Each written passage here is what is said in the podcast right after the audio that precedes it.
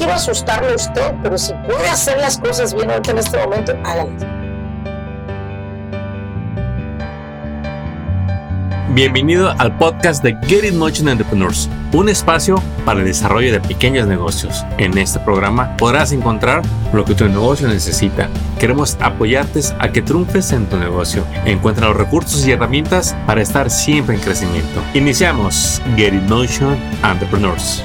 Bienvenidos una vez más a este nuevo episodio donde te traemos recursos para tu negocio y para la comunidad. Bueno, y el día de hoy tenemos a nuestra invitada, la campeona en coaching de negocios, Laurelena Martínez. Bienvenida una vez más. Gracias Armando, muchas gracias por la invitación. Eh, siempre es un placer colaborar contigo en este hermoso proyecto que manejas a través de esta red de podcast. Y el tema que nos vas a, a compartir hoy me tiene, pero mira, a la orilla de la silla los tres cuellos de botellas más grandes en los pequeños y grandes dueños de negocios hispanos. Porque hay ciertas cosas que a los hispanos les pasa comúnmente y de eso es lo que nos va a hablar Laurelena. Pero antes de entrar de lleno al tema, quisiera que le recordaras a la audiencia tu trayectoria profesional consultando negocios para que le den el valor de los tres cuellos de botellas que nos vas a compartir. Gracias Armando y bueno pues cosa de nada, ¿no? 20 años asesorando empresas en el sur de California para ser precisa. Lancé mi empresa de consultoría hace ya 20 años, enfocada totalmente en el mercado hispano, en el mercado hispanoamericano. Aquellos dueños de negocio que empezaron empíricamente o con un conocimiento profesional y que emprendieron su negocio de la nada desde cero y que ahora son grandes fuentes de trabajo, son empresas que le permiten a muchísimos ciudadanos utilizar sus servicios y ahora sí que beneficiarnos de ellos, Armando. Y ha sido un gran, gran placer haber colaborado con tantísimas grandes empresas que no voy a mencionar sus nombres porque no nos pagan publicidad, Armando, pero tuve la oportunidad de asesorar empresas eh, de más de 150 millones de dólares de ventas y estas empresas venían referencia de bancos de gran prestigio, donde precisamente estos banqueros necesitaban el apoyo de tu servidora para poder cerrar las cuentas con estos clientes y entregarles mayor valor, así como también ayudarlos a estructurar y a crear procesos en sus negocios para que estos siguieran adelante y no se fueran en una bancarrota a desaparecer de, esta industria tan bella que son los negocios. Por más de 20 años he estado haciendo esto y bueno, pues hoy en día, Armando, me dedico a desarrollar proyectos, a desarrollar mis propios negocios, que ya de uno se convirtieron en siete. Y gracias, gracias a todos nuestros clientes que nos han apoyado en nuestros crecimientos. Hemos estado siguiendo en el mundo de la educación, ahora a través de los programas online y también talleres en vivo. Increíble la trayectoria profesional que tienes, que yo creo que has acumulado no solamente esos 20 años de experiencia, sino la experiencia de todos esos dueños de negocios con los que ya has este, logrado implementar tus sistemas para optimizar sus negocios. Y Laura, no sé si compartes conmigo esto, cuando uno está en las etapas iniciales de su negocio, en las ideas, con su primer año, pareciera que le apostamos a que lo único que necesitamos es vender para que el negocio funcione. Juramos que lo único que ocupamos es otra venta, eh, eh, incrementar un tanto por ciento las ventas y, y, con eso, mira, todo se va a solucionar. Oh, sorpresa, Laura. Oh, sorpresa cuando el del, del negocio empieza a vender más. Es ahí cuando salen los verdaderos retos de los negocios. Sí, estoy de acuerdo contigo. Entonces, ¿cuál es el primer cuello de botella que tú has detectado que detiene el crecimiento del negocio? Primero que todo, Armando, me gustaría como que abriéramos un poquito de contexto y, y reconocer a todos estos empresarios que, que mira, como sea, como lo hayas hecho, tú me estás escuchando, te felicito. De verdad, te doy un, te doy desde acá un fuerte aplauso. Mira, a todos los que lo han hecho, porque creo yo que entrar, entrar a ese, a ese ruedo de los negocios se ocupa más que ganas, se ocupa un gran valor, se ocupa el apoyo, la motivación de las personas que nos quieren, nos rodean nuestra vida, esposo, esposa, hijos, familia, que a veces nos apoya, a veces no, Armando, y aún así nos aventamos y nos lanzamos con todo. Y reconocer que la gran mayoría de lo que nos van a escuchar son personas que vinieron a este país, como tú y como yo, Armando.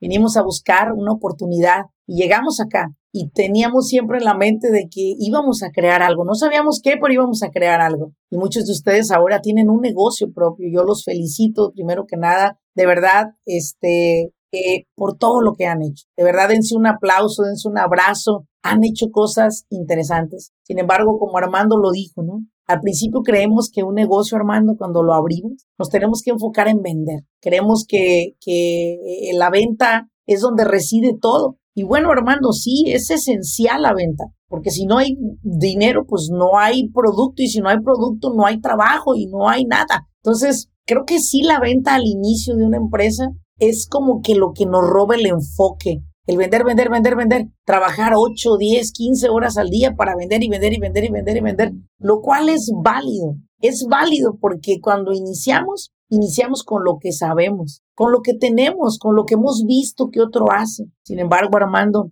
hoy vemos las consecuencias tan graves, que no eran las ventas solamente, sino que había que buscar una especie de socio, un socio como un consultor de negocio que le apoye a estructurar su negocio en operaciones, un socio como su pareja posiblemente de mira, yo me encargo a esto y tú te encargas del otro. Y, y tocó en pagar consecuencias monetarias en muchos casos, otras emocionales, por los errores que se cometieron. Pero como haya sido, Armando y yo estamos acá para compartirles a ustedes cuáles son esos cuellos de botella que precisamente reconocemos ambos, Armando, tú como consultor también lo ves, que no deja que una empresa fluya, que una empresa se sostenga y sobre todo hace que muchos precisamente en ese punto de cambio lo dejemos todo. Nos demos la media vuelta y regresemos a lo que hacíamos antes o emprendamos otro negocio. Sin embargo, aunque nos vayamos a abrir otro y otro y otro, venimos cargando con los malos hábitos y los desconocimientos o la ignorancia que al cabo del tiempo nos siguen costando, ¿verdad? Es como las olas del mar van y vienen y van y vienen y nos meten tremendas arrastradas. Sí, entonces estamos acá para compartirles cómo salir de ese cuello de botella. Hijo, comparto mucho de lo que, de lo que dices, de cómo nos hemos hecho expertos en iniciar negocios, Laura, pero ocupamos líderes que se hagan expertos en madurar los negocios, llevarlos a ese crecimiento donde un día ya no ocupen ni siquiera del dueño para funcionar. Pero estamos atorados, Laura. Una gran cantidad de negocios siguen en un tamaño pequeño, donde se batalla para contratar a alguien más, donde se batalla para abrir otra sucursal y no sabemos por qué, incluso cuando lo tenemos enfrente de nosotros. Los cuellos de botella. Platíquenos de estos cuellos de botella, Bueno, primero que nada les voy a decir a todos los que nos escuchan en este podcast que hay tres tipos de personas que hacen que una empresa precisamente ahí se crea un cuello muy grande y ese cuello se reduce con el paso del tiempo, Armando, y no deja que, que, este, que traguemos el negocio bien o que lo mastiquemos bien. Primero que nada hay que entender que hay tres tipos de emprendedores, ¿verdad?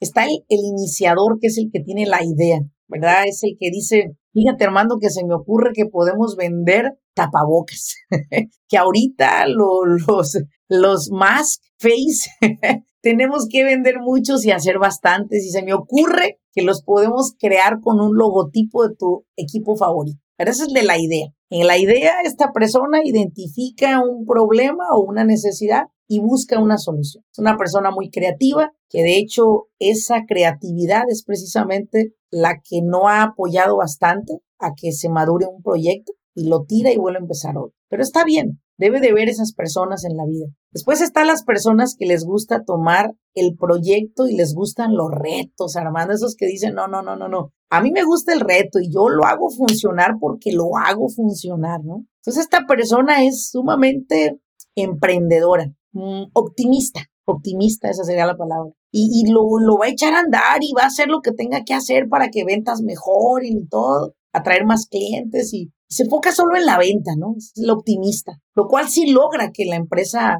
genere ingresos y le va bien, pero después en todas las anomalías y las multas y las demandas llega a perder todo lo que. Pero existe una tercera persona con esta característica, la que dice, ok, bien, ya vi el proyecto, vi el producto, el concepto es bueno, pero esta empresa no tiene proceso. Esta empresa no tiene ni pies ni cabeza. Es más, no hay cuello porque no hay ni botella para comenzar. ¿verdad, Armando? Entonces, esta persona, esta persona es lo que yo llamo un visionario. Así lo caracterizo yo.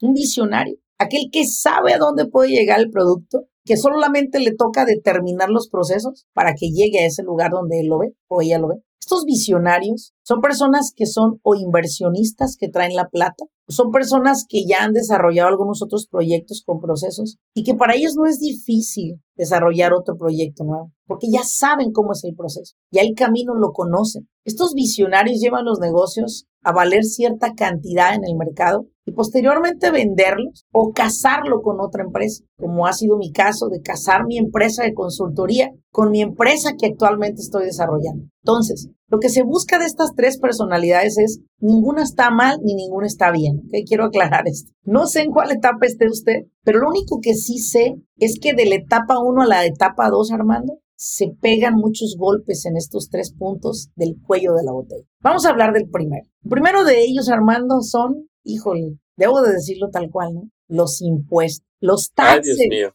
Ay, los ay, taxes, el IRS, esas tres letras que hacen temblar a las personas tanto, el IRS, los taxes. Lamentablemente, todas las personas aman al preparador de impuestos que le aumenta los gastos y le reduce la paga de impuestos. Sin embargo, ese amigo acaba siendo tu peor enemigo al paso del tiempo, porque cuando los impuestos no son transparentes, o voy a decirlo justos, cuando no tienes un profesional que te ve más que desde la cara de cuánto te va a cobrar, a ver cuánto te va a apoyar para seguir creciendo, pasan a afectar, hermano, y te empiezan a poner en impuestos gastos que no tienen ningún sentido, no saben clasificarlo. Estas personas van con quien les hace impuestos que los favorecen, no que los hacen declarar justamente sus impuestos. Y esto lo vemos como un beneficio hoy, en este momento, pero que trae consecuencias devastadoras al paso del tiempo. Cuando una auditoría te llega, Armando,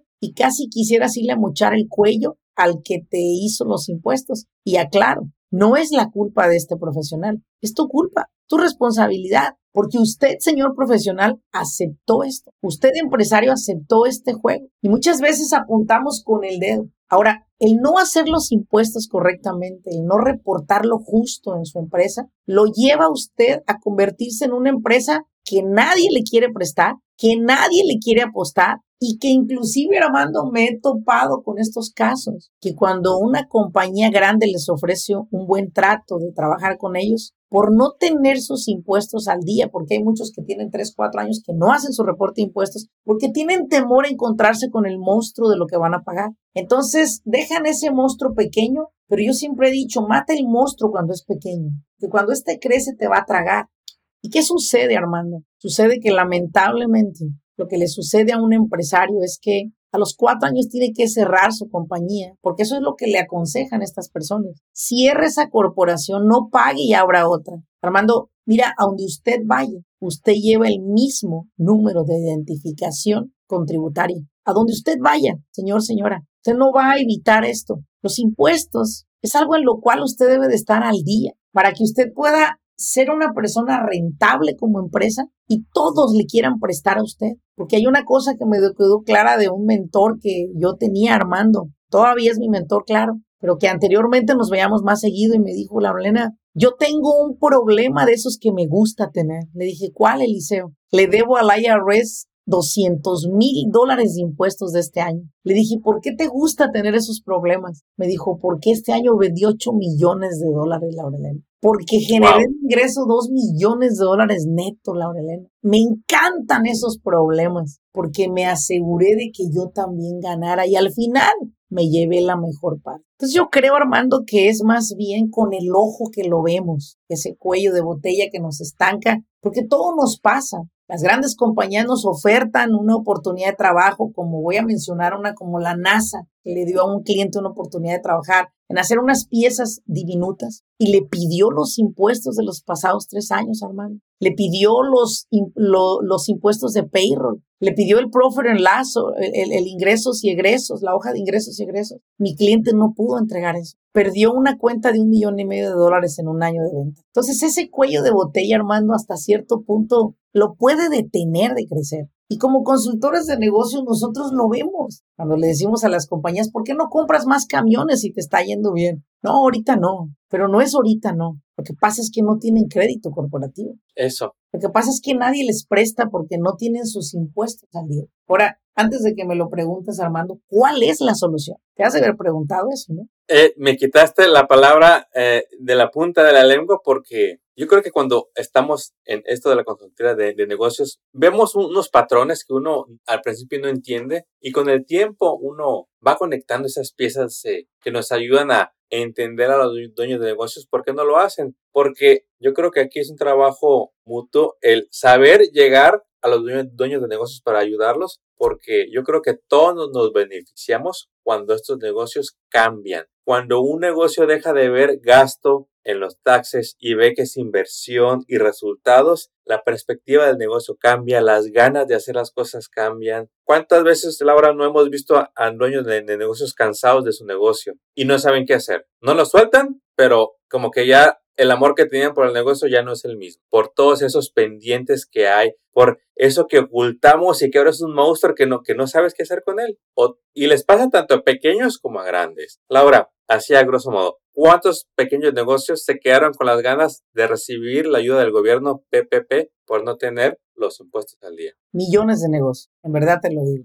A nivel nacional, varios, varios, varios, miles. Voy a, voy a atreverme a decir que sí más de un millón y medio se quedaron, ya que fueron las cifras que nos dieron los del SBA. Ahora, Armando, lo interesante de esto fue lo siguiente, cuando hablamos de impuestos, algo que debemos de comprender también como dueños de negocio, porque yo soy dueña de negocio, quiero aclarar también, es que cuando a mí hace unos 18 años me tocó pagar una suma de impuestos porque pues me fue muy bien, dijo mi amigo Eliseo, ¿no? Mi mentor. Gané muy bien, me tocó pagar muy bien. Algo que me dejó en claro el preparador de impuestos en ese entonces, Armando, que se lo agradezco mucho a este señor, que espero que todavía tenga su, firma de impuestos abierta porque es un hombre muy honesto. Me dijo, mire, Laurelena, usted lo único, no está pagando impuestos porque ya sabrás, yo de repente sí, pero ¿cómo voy a pagar tanto, etcétera? Era nueva en este país, ¿no? Pero algo que me dejó claro y que jamás lo volví a, lo volví a poner en la mesa como para juzgarlo fue el hecho que me contestó el señor Salvador. Me dijo, mire, Laurelena, en primer lugar,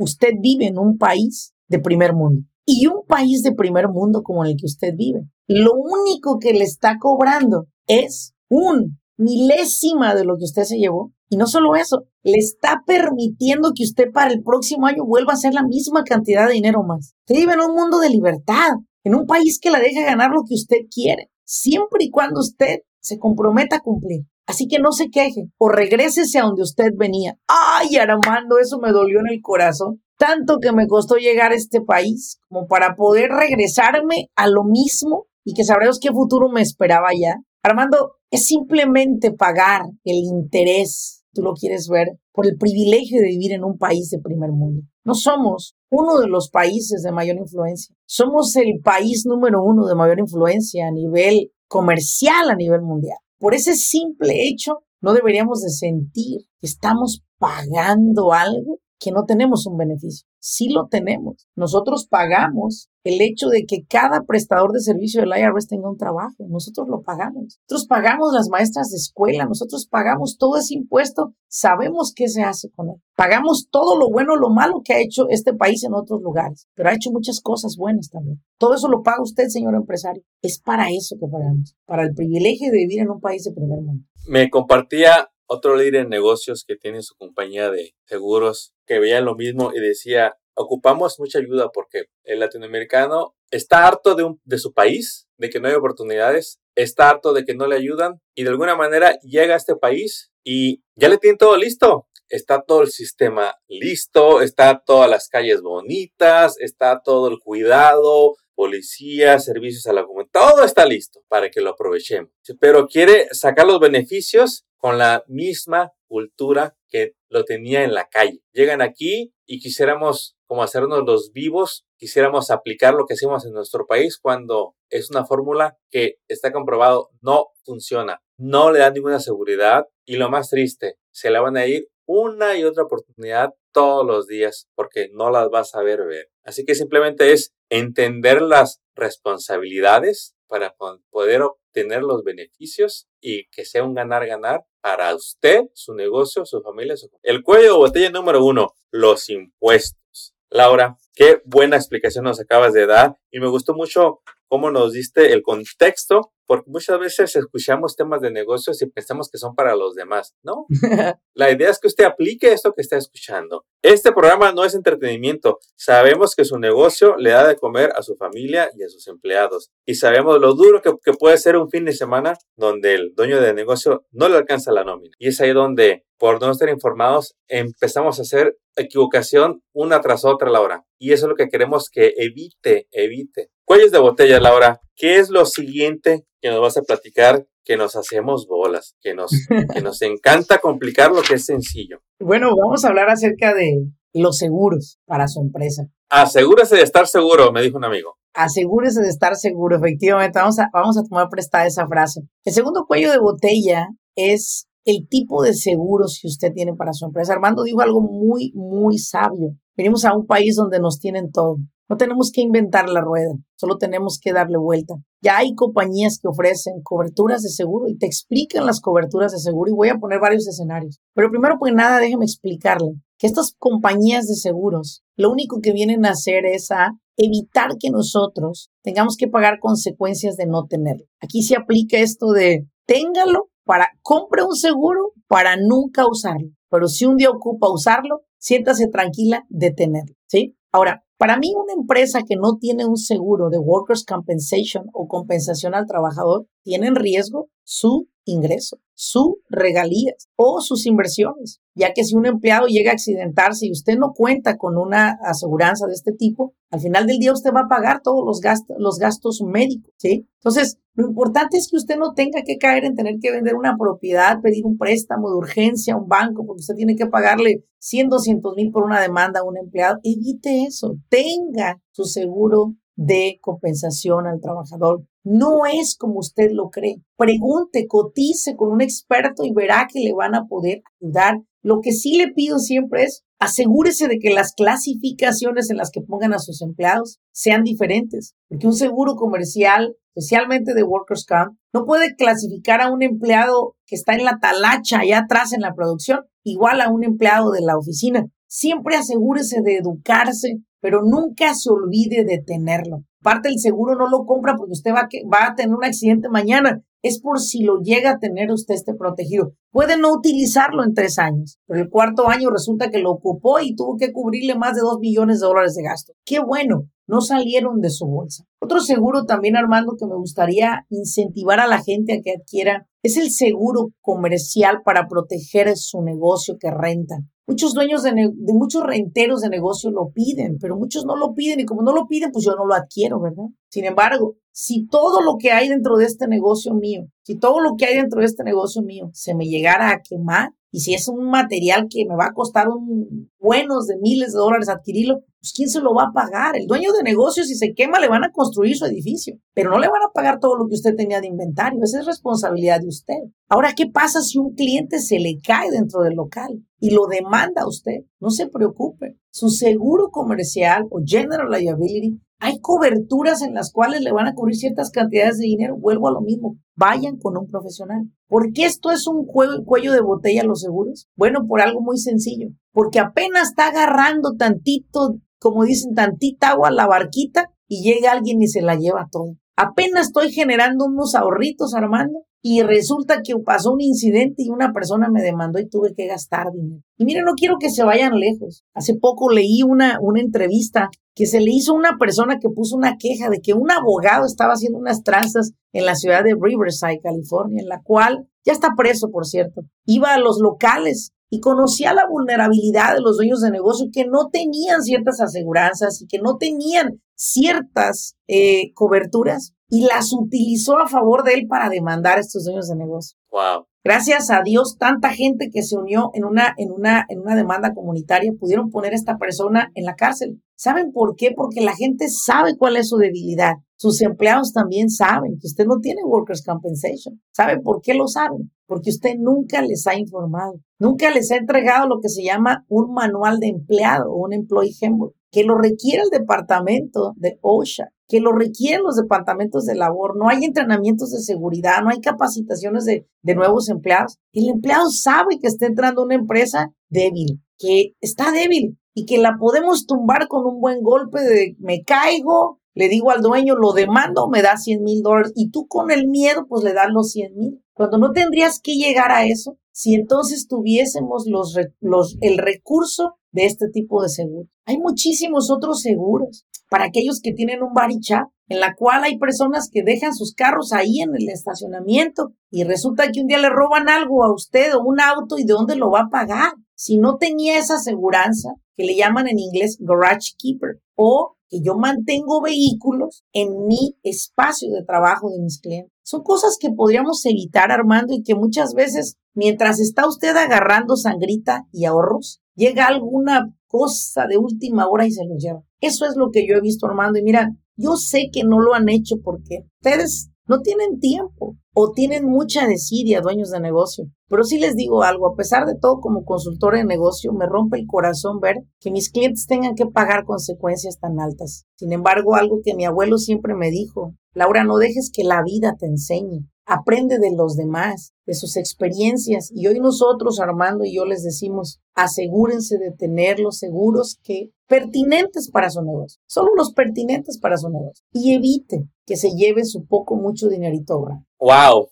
Me hiciste recordar a tanta gente que nos ha tocado consultar, que nos platica situaciones similares. Y punto número uno, cuello de botella impuestos. El punto número dos, los seguros. Comentaste el WorksCom, el seguro comercial. Y aquí yo quisiera que te quiero compartir el caso de un negocio y a veces no entendemos lo que pasa, pero quisiera que nos dieras tu feedback, Laura. Está este negocio exitoso, eh, le va bien, en el campo de la construcción tiene como tres empleados, cuatro, a veces hasta seis empleados cuando llega mucho trabajo. Y admiro mucho a ese dueño de negocio porque vi cómo empezó, vi cómo empezó a tocar puertas, cómo empezó en el tianguis, cómo de pasar unos meses sin trabajo, le empezó a llegar trabajo y dos y tres, y vas a contratar a alguien, y llámale ahora al primo, y ya somos una flotilla, y ahora ya hay un supervisor, y verlo cómo se compra su casa, cómo se va de viaje, cómo ahora va a, lleva a sus hijos a lugares del mundo que nunca habían ido y cómo ver cómo le tiene trabajo a sus empleados. Pero hay algo que cuando yo lo veo me confunde la hora. No tiene perro. Y es alguien que yo estoy seguro de que es, lo veo y es alguien pues a mi punto de vista, alguien que, que quiere crecer, que, que, se esforzó por llegar a ese millón de ventas y lo logró, que tiene, hace sus impuestos, pero sabemos que hay irregularidades en el negocio. ¿Qué es lo que pasa en la mente de estos dueños de negocios? ¿Cómo los podemos llevar a hacer ese cambio para que no pierdan todo lo que han logrado? Bueno, pues primero que nada quiero, quiero decirte que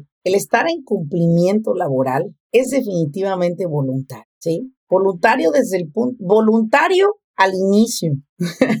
Acaba todo siendo forzado cuando una desgracia nos sucede en esas empresas, Armando. Y es muy triste ver que, por ejemplo, a un cliente mío, un escenario similar, en un momento dado le toca pagar 800 mil dólares, Armando, de un accidente de un empleado. No solamente pagó el accidente del empleado 800 mil dólares porque a través de una demanda, mientras la demanda estaba procediendo, eh, le llegó el EDD y le cobró el tax de todos los años que no le había pagado, que le había pagado al empleado el efectivo, pero que él no había pagado impuestos, le cobró a esta persona. Atrás vino el departamento de OSHA por ver los incumplimientos laborales en los que estaba esta empresa, que no daba entrenamiento de seguridad, no cumplía con la vida seguridad para el trabajo de estas personas, no les exigía el zapato de trabajo ideal para su sabor, no les hacía entrenamientos, las personas estaban expuestos a un tremendo ruido. Nunca hizo un entrenamiento que se llama eh, entrenamiento fit test para los decibeles de los oídos y para los pulmones. Y lo que pasó que esta persona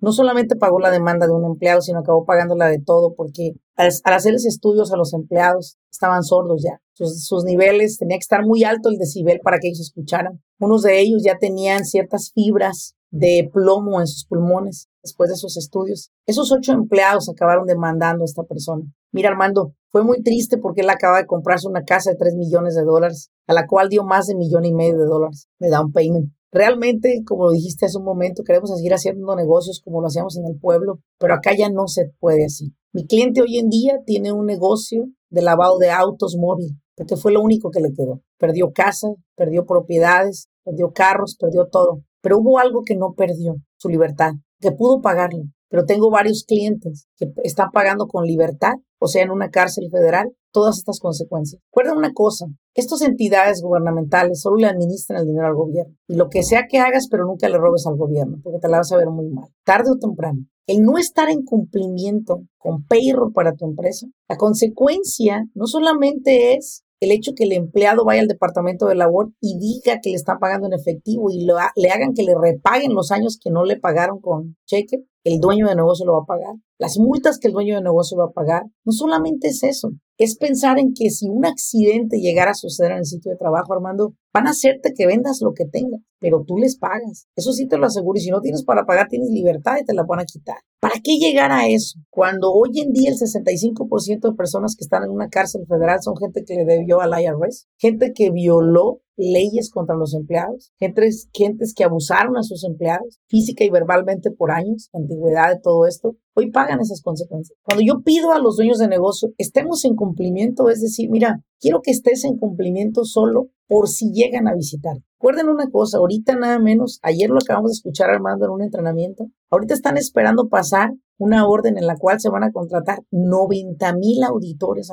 Estos 90 mil auditores están a una firma de que nuestro presidente lo acepte y lo va a aceptar. ¿Por qué? Porque el gobierno necesita inyectar plata de tanta, de tanta de la que dio. ¿Cómo lo va a hacer? Bueno, esos auditores van a ir a auditar a todas aquellas personas que metimos el PPP y dijimos, sí, yo tengo empleados, efectivamente, pero muchas personas le echaron un poquito más de sal al cocimiento y las auditorías vienen fuertes, Armando, ¿sí? Ahora, no quiero asustarlo a usted, pero si puede hacer las cosas bien ahorita en este momento, háganlas. Yo no quiero, Armando, que mi gente que tiene un hijo en la universidad y que su hijo depende de ese que gana su papi para seguir pagando la universidad, se tenga que salir por una negligencia de al final del día no andar pagando 200 o 250 dólares de impuesto de payroll al mes. Por una cosa como esta, acabamos pagando la consecuencia mayor. Déjate que nos quiten todo, Armando. Pero ¿cuánto les han quitado las ganas de soñar? Y ya nunca vuelven a emprender. No queremos que lleguemos a... Sí, es triste. Y esta persona ahorita está viviendo una vida que cuento de hadas. Sin embargo, podría permanecer ese cuento de hadas por muchos años. Cuando haga un pequeño cambio. De decir, ¿saben qué? Muchachos, empleados, de hoy en adelante quiero cuidar su patrimonio y el mío. Vamos a implementar el servicio de payroll, vamos a implementar Workers Compensation, vamos a apoyar. ¿Cómo voy a salir adelante si tengo más gastos como empresa. Hay dos cosas, aumenta tus precios o aumenta tus ventas, pero tú cumple con lo principal, que son todos los departamentos, todas las entidades de gobierno que te requieren simplemente que cumplas para dejarte trabajar. Wow, ahorita nos diste la antesala del próximo episodio que vamos a hablar es de los precios. Cuando vemos que un pequeño negocio crece a su manera, que decide formalizarse, mejorar, optimizar, una de las cosas que más común que vemos que pasa es que la mayoría no está cobrando lo que deberían podrían cobrar. Y realmente es, todo un proceso para que el dueño del negocio mejore la visión y valore de mejor manera tanto a su negocio como a sus empleados y sus productos, porque vemos como al latino hay una tendencia allá afuera por querer competir con bajos precios. Pero de eso le estaremos hablando en un nuevo episodio con la Arlena Martínez. Recapitulando, Lara, lo que nos acabas de compartir hoy, los cuellos de botellas en los negocios, chicos, pequeños, medianos, grandes. Vimos que las tres características aplican a cualquiera de ellos. El número uno fue el no tener los impuestos al día. El número dos fue el no tener los seguros correspondientes. La misma palabra seguro yo no sé en qué momento a los dueños de, los negocios no nos gusta que nuestro negocio esté seguro. A todos nos gusta, pero algo nos está pasando ahí. Y el número tres, el cumplimiento laboral, de tener todo en regla con los empleados. Es más sencillo de lo que uno cree. Y si usted está abrumado porque no tiene ninguno de estos o lleva años queriéndolo hacer y no sabe dónde empezar, lleva estas ideas en su cabeza como canicas rebotándoles que le quitan el sueño y que ya se da cuenta que al compañero de trabajo o al amigo en la industria le está yendo mal porque usted está haciendo lo mismo mal. Laura, ¿A dónde pueden acudir todas estas personas que nos están escuchando, que nunca han sido asesoradas, que simplemente hoy, por casualidad, escucharon este podcast porque andan buscando, anda buscando ayuda? ¿A quién están buscando la hora ellos para que los guíes y hoy mismo, esta semana, hagan esos cambios? Bueno, pues ah, se dice que hay tres personas de las cuales nunca vas a poder prescindir de ellas antes de morir. La primera es un abogado y no quiero que llegues ahí. La segunda es un representante ante el IRS con una deuda de auditorías o un tax resolution, enroll agent. La tercera, es un consultor de negocio. Y eso es lo que es tu servidora. Una consultora de negocio que está enfocada en que tu empresa crezca y tenga éxito. Y en que tú, como dueño de negocio, te reconozcas por lo que has hecho y has llegado hasta donde has llegado hoy y reconozcamos todos que necesitamos ayuda. Yo quiero llegar a correr una carrera de 10 kilómetros, me aseguraré de tener un entrenador o un coach que me guíe para poder llegar a esa, esa meta. Sola seguiría haciendo dos kilómetros y me sentiré que se me va el corazón en ello. Si usted siente que ha estado trabajando por su propia cuenta muy duro y le ha dado chavo ganas y no ha logrado sacar adelante el proyecto, busque un asesor. Un asesor que esté comprometido con su éxito, que le apoye a estructurar las ocho áreas que una empresa se compone, de manera que su negocio no gaste más dinero en consecuencias, sino gaste lo justo e invierta lo justo en cumplimiento. Solamente así. Necesita aprender cómo ganar más dinero para poder solventar esos gastos. Y precisamente lo decía Armando hace un momento, los precios. Un consultor de negocio, que es lo que hacemos nosotros. Hemos consultado más de 15 mil empresas a nivel nacional y me da muchísimo gusto saber que no estoy sola, que hay un equipo de personas haciendo esto al lado mío. Sí, efectivamente fui la fundadora de esta empresa y soy la fundadora, pero no me hace eso mejor que los demás consultores que están dentro de la red, puesto que han sido entrenados bajo la experiencia y el conocimiento que yo tengo. Encuentre un consultor, encuéntrelo y si nosotros le podemos apoyar, envíenos un mensaje, síganos en las redes sociales. Laurelena Martínez, en cualquier red social me puede encontrar. Armando, muchísimas gracias por la invitación. Deseo que esta información les aporte valor y de aquí en adelante, como se dice, vinimos a triunfar. No vinimos a sacar para comer, venimos a construir una vida porque no sé tú, pero al menos yo no pienso regresar. Y así estamos que para el otro año me voy y para el otro año me voy y no te vas.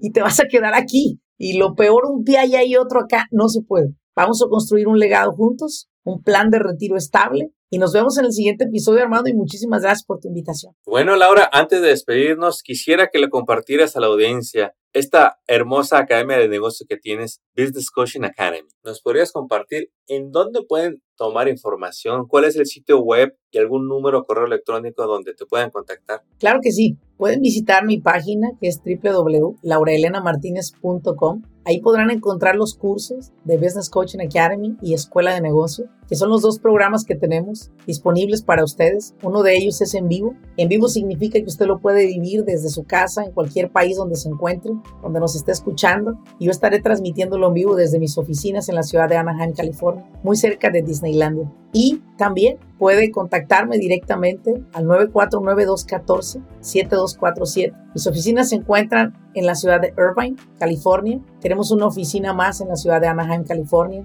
En cualquiera de estas dos oficinas puede usted solicitar una cita, puede usted venir a nuestra oficina si es que es local o lo podemos hacer a través de Zoom. Hoy en día las fronteras las derivamos a través de toda esta magia de las redes sociales y de todas estas plataformas que nos permiten contactar. Bueno, mis amigos, hemos llegado a la conclusión de este episodio y no sin antes agradecerle a Laurelena Martínez por todas estas bombas informativas que nos acaba de compartir, que sabemos que más de un dueño de negocio, más de un emprendedor hará cambios radicales el día de hoy. ¿Por qué? Porque quiere cuidar su patrimonio. Le vamos a dejar aquí la información de contacto de Laurelena y su equipo para que los consultes y esperamos verte pronto en un nuevo episodio aquí de Get It Motion Entrepreneurs. ¡Éxito! Hasta pronto, Laura. Gracias, hasta luego.